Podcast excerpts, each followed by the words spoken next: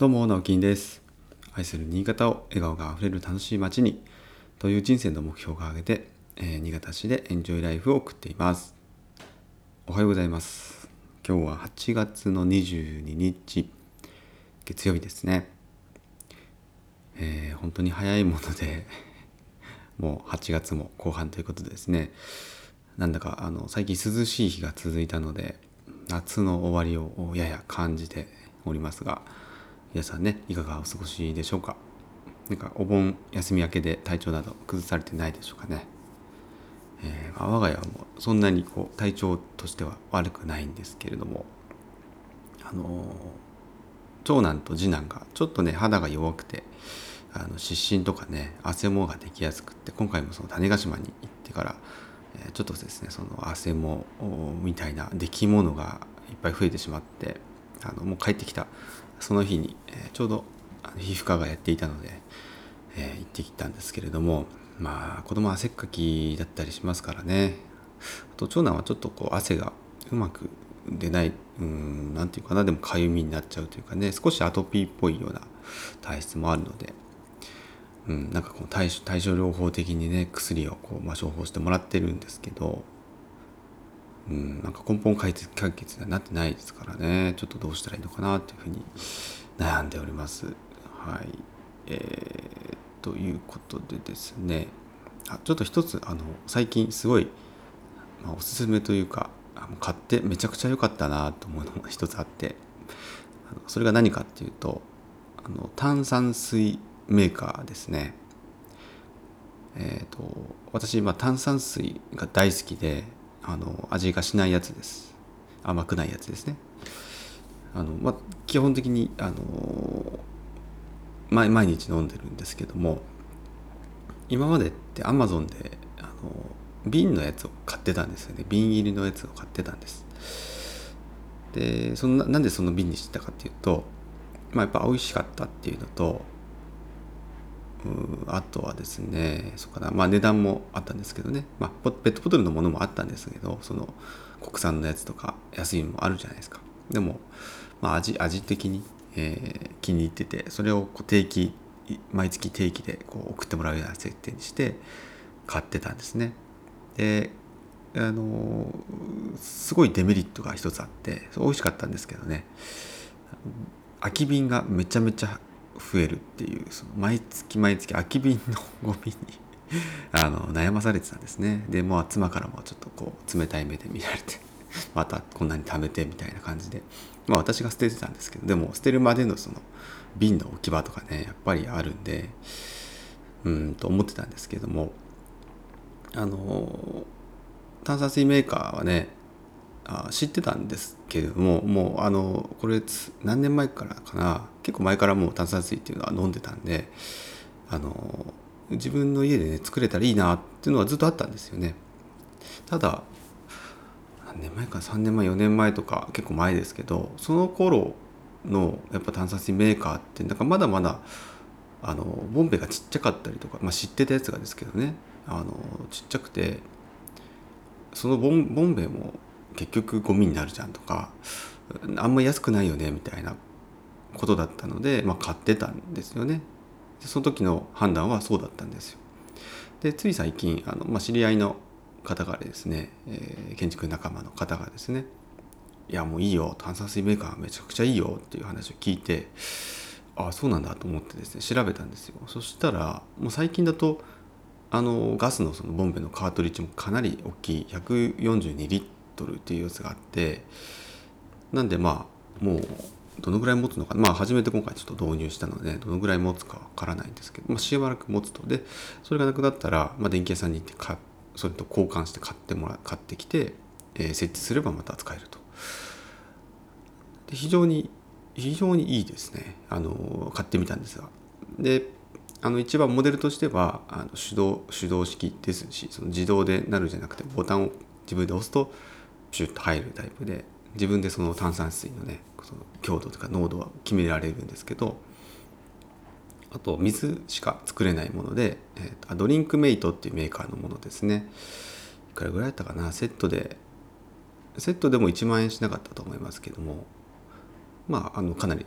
スタンダードなものを買って、えー試しているんですが1ヶ月は経ってないかな？た経ったか経ってないぐらいなんですけどめちゃくちゃいいですね。めちゃくちゃいいです。もうなんで今までこれ買ってなかったんだろうぐらいの、えーおすすめ度で、えー本当に炭酸水ねあの日常的に飲まれるって方はですねまあぜひ導入を検討されてみてはいかがでしょうかという これ買ってもらっても私何の得もないんですけどでもそのやっぱゴミ問題って結構あると思うんですよね。ゴミの置き場とか、うん、で特に瓶とかだったんで瓶ってその月に2回とかしかないんですよね収集日が。それ逃しちゃうとああまた次かみたいな感じで。結構月に1回ぐらいしか出せなかったりすする時もあったんですよね。なんで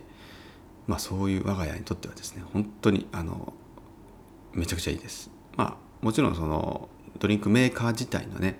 炭酸水メーカー自体の物理的な置き場っていうのが必要になりますけどもまあ、えーそれに比べたらですねその瓶の 瓶に比べたらよっぽど小さいので、えー非常に買ってよかったなと思うのをちょっとあの話してみました。はい、で、えー今日はですねちょっと本題としてもう一個話したかったなっていうのがあってそれはあの先週の金曜日の夜に、えー開催されました、えーアルザ新潟さんというところの主催で、えー男性の、まあ、生き方講座ということで、えー子育て期にのパパに向けですね向けて、まあえー生き方、まあ、講座っていうのもなんなんなんですけどでもこう3回に分けてね、えー一応講座という形で開催してきた、えーその最終回の3回目が行われました。えーっとまあ、本来はですね、まあ、この前も言いましたけど、えー金曜日の夜という形に設定させてもらったのは、え1回目2回目は、ね、土曜日の昼間だったんですが、え金曜3回目だけ金曜日の夜に設定させてもらって、えまあ、7時から8時半かに終わって、えでこのやっぱり会の目的の一つでもあったんですコミュニティを広げようとか作ろうみたいなことだったんですよねが一つあったんですよね。なんかこう知識を得てね例えば畳になるなと思ってそれで帰っておしまいだとなんか何も解決してないよなっていうのもあったので、まあ、もちろん強制ではないんですけどできればその、ね、参加された方とせっかくなんで、えーコミュニティに参加してですね、まあ、情報交換だったりとか、えーたまにはまあ一緒に遊びましょうとかなんかイベントやろうとかなんかみんなバーベキューやるとかもいいですしねそういうのって今やっぱりどうしてもコロナ禍で減ってると思うんですよね。でまた、まあ、地元の方じゃなければこっちに知り合いもね少ないとか全然いないし、まあ、仕事の関係の人しかいないとか。やっぱそういう方もねあのなかなかこう日常的な悩みとかやっぱり子育てのねこう大変さみたいなのも共有できるところってなかなかないのかなっていうのももうすごく思思いましたしいろんな話を聞いて。で、まあ、そういう方のためにも、えーそういう場って一つ、まあ、サードプレイスとかって呼ばれますけどね、えーそんな形の集まりになったらやっぱり最終的にはいいなということで、えー金曜日の夜に設定をしてその後みんなで飲みに行きましょうというもう昭和のノリですねノミニケーションです。まあ、やっぱりねなんか男って、えーそういうところもあってですね、えーちょっとああのお酒入らないとなんかこう 素直になれ素直になれないとかぶっちゃけられないみたいなこともありますからうんまあまあみんながみんなそうじゃないですけどね。でもやっぱ飲む飲むとねすぐ仲良くなれるっていうのもありますからね、えーそれをこう予定してたんですがあ、まあ、ちょっと最近のですねコロナウイルス感染拡大に伴ってですねアルザ新潟さんの方から、えーちょっと今回は見送ってくださいということで、えーまあ、全体でね、えーやるのは見送ったんですけれども、えー実はまああの企画委員だけではちょっとご飯食べに行ったんですね。その後、えー4名だけですが。でちょっとその振り返りも含めてお話もしてきたんですけれども、えーまあ、全3回を通してですね、まあ、今回1回目2回目をちょっとこの写真とか、ね、カメラ、まあ、家族の写真を撮っていこうっていうところを軸にして、まあ、父親のこの家族とのこうあり方というか家族を楽しませるためにとか、まあ、そういうノウハウみたいなものも含めた、えー講座になったんですけれども、まあ、非常にあの勉強に私自身も勉強になりましたしなんていうかこうまあ生き方講座のとしてはですね非常に講座内容として良かったなと思います。また前前回を通して、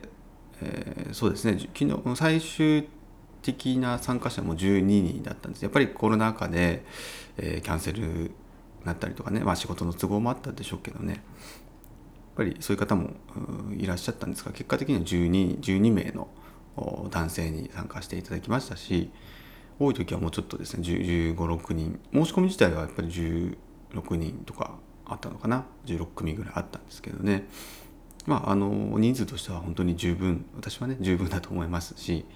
えー、非常に内容も良かったんじゃないかなと思っております。で金曜日のその第3回目は、まあ、前半ちょっと企画委員のその吉田さんという方からね、えー、お話があったんですけれどもで後半もうほとんどの時間をかけてですね、まあ、グループトークということで、えー、3, 人3人かもしくは4人のグループに分かれて、まあ、日頃のそういう悩みとか何でもいいからこうぶっちゃけトークしようみたいなのをですね40分50 40分ぐらいかな45分間50分ぐらいかな、うん、そのぐらいを時間設けてやったんです。で我々私たち企画員もそれぞれこうグループに入ってですねお話したんですけどやっぱりね共通点もいっぱいあったりとかあの、うん、話し始めるとねやっぱりそれぞれいろんな悩みとかね、えーまあ、話したいことってあるものでですね、えーまあ、あっという間のその第3回だったんですね。全然話足りないっていうのはやっぱりあって。えー、ああこれ二次会っていうかねその飲み会やっぱり必要だったなって思う。改めてみんな言ってたんですけどでもまあそれはまたですねあの一応最後に LINE のグループとかも作りましょうということで、えーまあ、情報交換情報交換というかね LINE の連絡先交換。これもあの強制ではないですけど、えー、希望者の方はね是非 LINE 登録してくださいということで案内させてもらったらあのやっぱり12人ぐらいのその翌日昨日か昨日とかの時点で12人ぐらいのグループになってたので、まあ、皆さん結構ね参加していただいて、まあ、これからあのもうちょっとねコロナも落ち着いてきたら何かイベントを催したいなと思ったりしています。まあ、そのグループができたっていうことが一つ大きな成果かなと思いますし、これをまた来年とか再来年とかね、まあ、継続していけたら、またあのそんなに大きくする必要はないですけどでもそういうところにね参加したいなと思っててもなんか知らないとか参加できない一人でなんかこうちょっと悩みを抱えているような方がいたら是非気軽に参加できるような会にしていけたらいいなと思っております。えー、まあ、新潟を主体にしてますけども、ぜひですね、えー、これ、まあ、もしこのラジオ聞いてですね、ラジオ、音声配信聞いて参加してみたいなという方いたら、ぜひ気軽に、えー、お声がけいただければ、え参加できますので、よろしくお願いします。えまあ、今回企画員としてね、携わってみて、非常に良かったな、あの勉強になったなと思いました。はい。ということで、え今日もですね、張り切ってお仕事、1週間頑張っていきましょう。それではまた。バイバイ。